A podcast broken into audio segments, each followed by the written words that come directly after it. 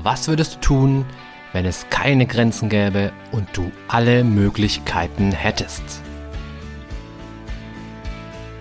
Herzlich willkommen bei Mind Skills to Go, dem Podcast für alle, die über sich hinauswachsen wollen.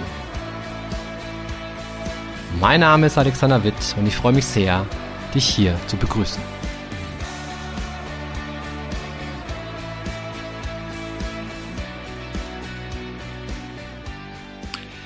Ich kann das nicht. Wer kennt diesen Satz nicht? Also ich kenne ihn gut. Ich kenne ihn vor allem bei meinen Kindern tatsächlich, da kommt dieser Satz immer wieder vor, Papa, Papa, kannst du mir die Schuhe binden? Ich kann das nicht. Papa, Papa, kannst du mir mal gerade eben das und das holen? Ich kann es nämlich nicht. Also dieser Satz, ich kann das nicht, ist ein Klassiker bei Kindern, ist aber auch was, was bei Erwachsenen immer wieder vorkommt. Und in dieser heutigen Podcast-Folge möchte ich dir zunächst eine kleine Geschichte erzählen, die genau darum geht und dann in der Folge auch mal ein bisschen erklären, was man dagegen tun kann, was für Strategien und Tipps und Tricks es gibt, um mit diesem Ich kann das nicht Phänomen umzugehen. Und die Geschichte, die ich dazu erzählen möchte, die stammt von Jorge Bucay, einem argentinischen Gestaltpsychologen. Ähm, das Buch heißt, ich komm, ich erzähle dir eine Geschichte, extrem empfehlenswert. Und die Geschichte, die ich daraus mir jetzt ausgesucht habe, geht folgendermaßen. Also ein kleiner Junge geht in den Zirkus und ist ganz fasziniert von der Kraft des Elefanten. Der Elefant, der quasi scheinbar mühelos schwerste Steinbrocken hebt und auf seinem Rüssel balanciert. Der Elefant, der grazil und anmütig, äh, aber manchmal auch einfach kräftig und stark wirkt. Und dieser Elefant hat es diesem kleinen Jungen einfach total angetan. Und er ist immer noch völlig hin und weg von diesem, von dieser Vorführung. Und in der Pause gibt es die Gelegenheit, ähm, quasi hinter die Kulissen zu schauen und den Elefanten zu besuchen. Und der Elefant ist angeleint, angekettet und zwar an einen kleinen, winzigen Holzpflock, der nur mal so mit einem kleinen Hämmerchen in die Erde geschlagen wurde. Und der kleine Junge fragt sich, wie kann das sein, dass dieser Elefant nicht abhaut? Wie kann das sein, dass dieser Elefant sich durch diesen kleinen, winzigen Holzpflock so äh, festhalten lässt? Und äh, diese Frage geht ihm nicht mehr aus dem Kopf. Und er denkt sich, Mensch, frage ich doch mal einen Erwachsenen. Und er fragt einen Erwachsenen, am besten den, äh, den, den, den Elefantendompteur, der daneben dran steht und sagt, hey, ähm, warum, warum haut der Elefant nicht ab? Dieser kleine Holzpflock kann ihn doch nicht aufhalten. Und der Dompteur sagt, der haut deswegen nicht ab, weil er dressiert ist. Und der kleine Junge überlegt, aha, der Elefant ist dressiert, was heißt überhaupt dressiert und warum haut er denn nicht ab? Also nur weil er dressiert ist, könnte er doch trotzdem abhauen. Und er gibt sich mit dieser Frage, mit dieser Antwort gibt er sich nicht zufrieden, sondern er fragt einfach weiter. Und irgendwann bekommt er die folgende Antwort, nämlich der Elefant flieht nicht, weil er schon seit frühester Kindheit an diesem Pflock gekettet ist. Und der kleine Junge malt sich dann aus, was das wohl alles bedeutet hat. Wie dieser kleine Babyelefant an diesen kleinen Holzpflock gekettet war und mit aller Macht an den Ketten gezerrt hat, versucht hat, so gut dagegen davon zu kommen, aber es ging nicht, weil der Holzpflock damals vielleicht ein bisschen größer war, ein bisschen stärker war und weil der Elefant einfach klein war und keine Kraft hatte. Also der Elefant hat die Erfahrung gemacht, der Babyelefant hat die Erfahrung gemacht, ich komme nicht weg von diesem Pflock. Der Pflock hält mich fest. Also der kleine Babyelefant hat eine klassische Ohnmachtserfahrung gehabt. Ja, ich kann das nicht. Übersetzt. Also ich kann hier nicht weg. Und diese Erfahrung hat sich so in sein Gedächtnis eingebrannt, und Elefanten haben ja ein super Gedächtnis, dass er auch später, als er schon groß war und extrem viel Kraft hatte, auch dann den Gedanken in sich trug, ich kann hier nicht weg. Obwohl ein erwachsener Elefant, wie wir wissen, so eine Kraft hat, dass er sogar Bäume ausreißen kann. Ja, das heißt dann, so ein winziger kleiner Holzblock sollte eigentlich keine große Schwierigkeit darstellen. Aber dieser Glaubenssatz war so in ihm drin, ich kann hier nicht weg, ich kann das nicht, dass der Elefant einfach gar keinen Versuch mehr unternommen hat, irgendwas an seinem Schicksal zu ändern. Und diese Geschichte finde ich sehr, sehr anrührend einerseits und auch einleuchtend andererseits. Und ich denke, wir alle haben ähnliche ähm, ja, ähnliche Erfahrungen gemacht irgendwann in unserer Kindheit, dass uns mal gesagt wurde, hey, du kannst das nicht. Das geht nicht. Du schaffst das nicht. Und das hat sich bei uns in irgendeiner Form festgesetzt. Beispiel. Ähm, ich selber ertappe mich auch mal wieder dabei, wie ich zum Beispiel zu meiner Frau sage, hey, Schatz, mach du das, ich kann das nicht. Ja, ganz klassisches Beispiel. Wir waren in Frankreich im Urlaub. Ich spreche kein Wort Französisch, äh, außer vielleicht Merci und Baguette und äh, S'il vous plaît. Ja, das kriege ich gerade noch irgendwie hin. Aber ansonsten kann ich kein Französisch. Meine Frau hat ja ähm, Französisch LK in der Schule und dann ist das für mich natürlich super, wenn ich sagen kann, hey, mach du das, äh, geh du einkaufen, frag du nach dem Weg oder frag du nach, ob es hier noch Zimmer gibt, weil ähm, das für mich einfach bequem ist. Und ich sage einfach, hey, ich kann das nicht, ich kann kein Französisch und das ist für mich eine coole, ähm, eine coole Sache. Eigentlich. Andererseits könnte ich aber auch sagen, hey, komm, ähm, ich kann zwar kein Französisch, aber ich kann mich mit Händen und Füßen verständigen oder ich kann es mit Englisch probieren, auch wenn die Franzosen darauf nicht so wirklich äh, cool reagieren meistens. Aber ich könnte es probieren. Tue ich aber nicht. Ja? Oder anderes Beispiel. Ja, ich würde mich ja schon äh, gerne selbstständig machen. Schon seit Jahren träume ich davon, mich selbstständig zu machen. Aber ich kann das nicht. Ja, und jemand, der sowas sagt, hat vielleicht früher mal die Erfahrung gemacht, dass man ihm gesagt hat in der Schule, hey, du bist so unorganisiert, du bist so chaotisch, du solltest am besten einen Beamten, eine Beamtenlaufbahn einschlagen, wofür dich gesorgt wird und wo du dich um nichts mehr kümmern musst. Oder anderer Satz, ich träume schon so lange davon, nach Griechenland auszuwandern, aber ich kann das nicht.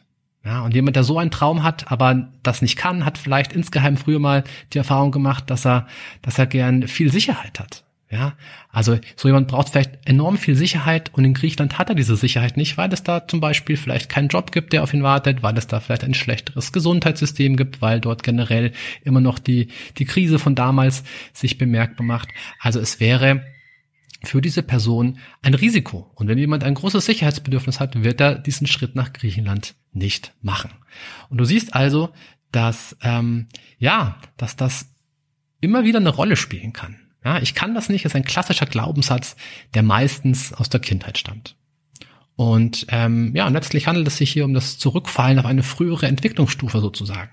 Also Psychologen sprechen in diesem Zusammenhang auch von einer sogenannten Regression. Ja, also man wird quasi wieder zum Kind, obwohl man erwachsen ist, also quasi zum Kind im erwachsenen Kostüm. Und das ist an sich eigentlich nicht weiter tragisch, ähm, außer dass es uns halt in unserem persönlichen Wachstum einschränkt. Und ähm, vielleicht magst du das mal in deinem Alltag beobachten. Und du wirst sehen, dass es häufiger vorkommt, als man zunächst glaubt.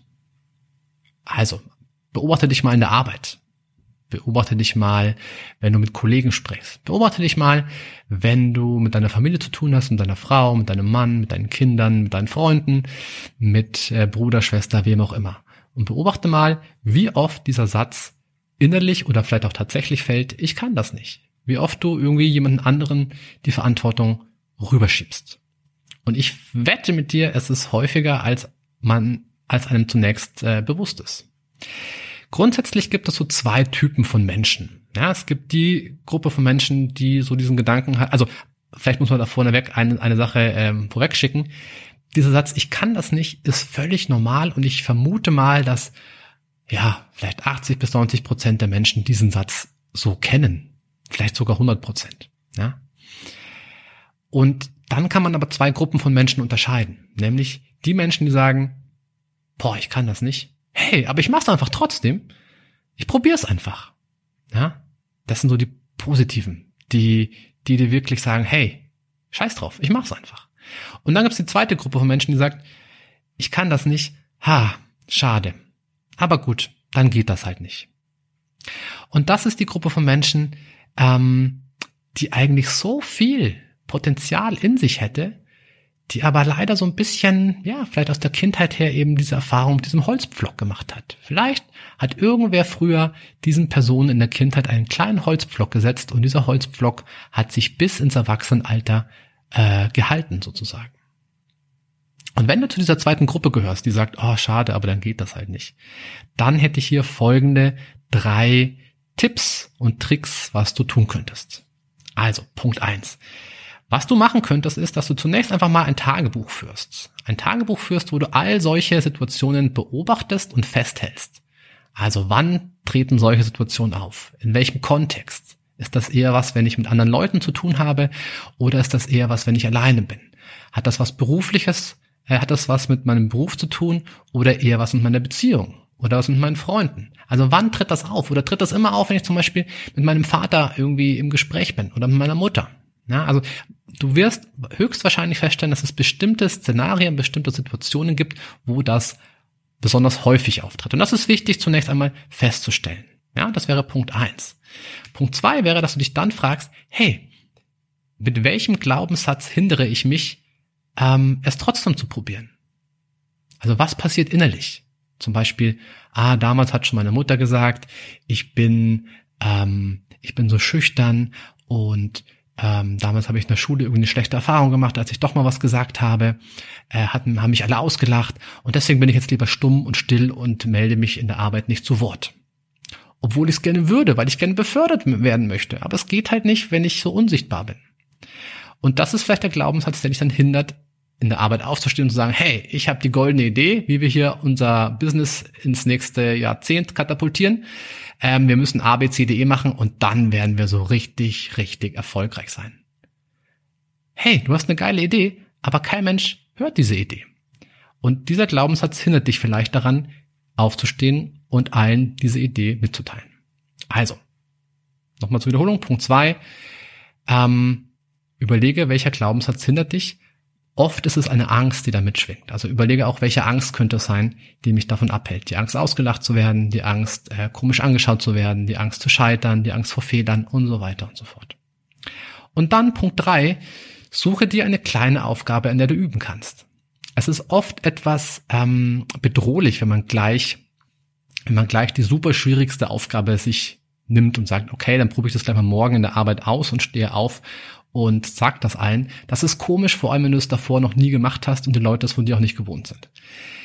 Einfacher ist es mit einer kleineren Aufgabe auf einem niedrigeren Schwierigkeitslevel zu starten. Ich nehme einfach mal ein anderes Beispiel. Angenommen, ähm, du würdest gerne, ähm, hatte ich erst neulich bei einem, bei einem Klienten den Fall, angenommen, du würdest gerne eine, eine Frau kennenlernen. Ja, aber du traust dich halt nicht, sie anzusprechen blöd, weil dann wird es schwierig mit Frauen kennenlernen. Und ähm, also dieses, dieses, das Top-Item, die höchste Schwierigkeit wäre eben, dass man sagt, eine hübsche Frau in einer Bar ansprechen. Ja, erstens, hübsche Frauen sind meistens irgendwie schwieriger zu kriegen, zumindest ist das in unserer Vorstellung so der Fall. Und zweitens, in einer Bar ist es auch nochmal irgendwie äh, nicht ganz so einfach. Was könnte die kleinere Aufgabe sein, die du suchst? Hey, frag doch erstmal auf der Straße eine Frau nach dem Weg. Ja, Entschuldigung, können Sie mir sagen, wo es hier zur Münchner Freiheit geht? Dann sagt die Frau, ja, da und da, nehmen Sie die U-Bahn und dann äh, sind Sie schon da. Ach ja, wunderbar, vielen Dank, dass Sie mir da weitergeholfen haben. Punkt aus, fertig. Ja, mehr muss es gar nicht sein. Es geht an dieser Stelle einfach nur darum, diese erste Hürde zu überwinden und einfach mal mit einer Frau zu sprechen. Und worüber ihr dann sprecht, völlig wurscht ist. Ja? Frag nach dem Weg, frag nach der Uhrzeit, frag irgendwas. Hauptsache, es kommt ein kurzer, kleiner Dialog zustande. Zweiter Schritt wäre dann, dass du eine hübsche Frau auf der Straße nach dem Weg fragst. Also nicht eine ältere Oma, sondern in dem Fall eine echt hübsche Frau. Und du wirst sehen, auch diese Frau wird dir antworten. Du sagst, hey, cool, vielen Dank, dass du mir das, dass du mir den Weg gezeigt hast. Ähm, tschüss, schönen Tag noch. Ja, auch hier geht's nur darum, ähm, ein kurzes kleines Gespräch zu führen. Und der nächste Schritt könnte dann sein, dass du, wenn du in der Bar bist, eine Frau ähm, nach der Uhrzeit fragst. Ja? Und dann wiederum der nächste Schritt könnte zum Beispiel sein, dass du eine Frau im Club fragst, ähm, was sie da gerade Gutes trinkt und ob sie das empfehlen kann.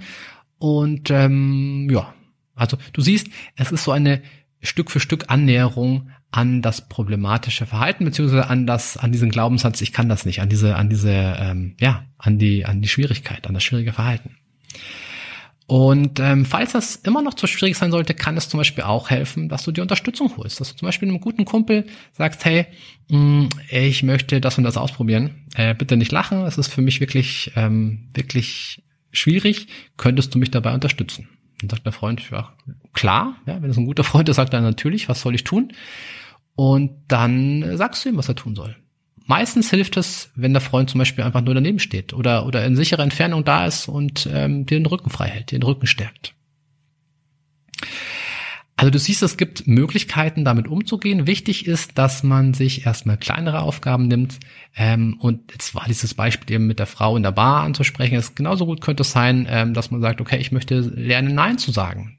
Dann ist es auch erstmal schwieriger, das dem Chef zu sagen, sondern vielleicht fange ich damit an, ähm, keine Ahnung, dem Kollegen eine kleine Bitte abzuschlagen oder ähm, äh, meinem Sohn irgendwas abzuschlagen oder meiner Frau oder keine Ahnung. Also es ist wichtig, die Aufgaben erst erstmal leichter zu machen.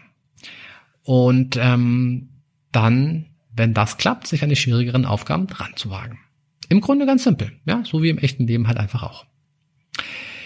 Ja, damit kommen wir schon zum Schluss der heutigen Podcast-Folge. Ich hoffe, es waren ein paar spannende Sachen für dich dabei.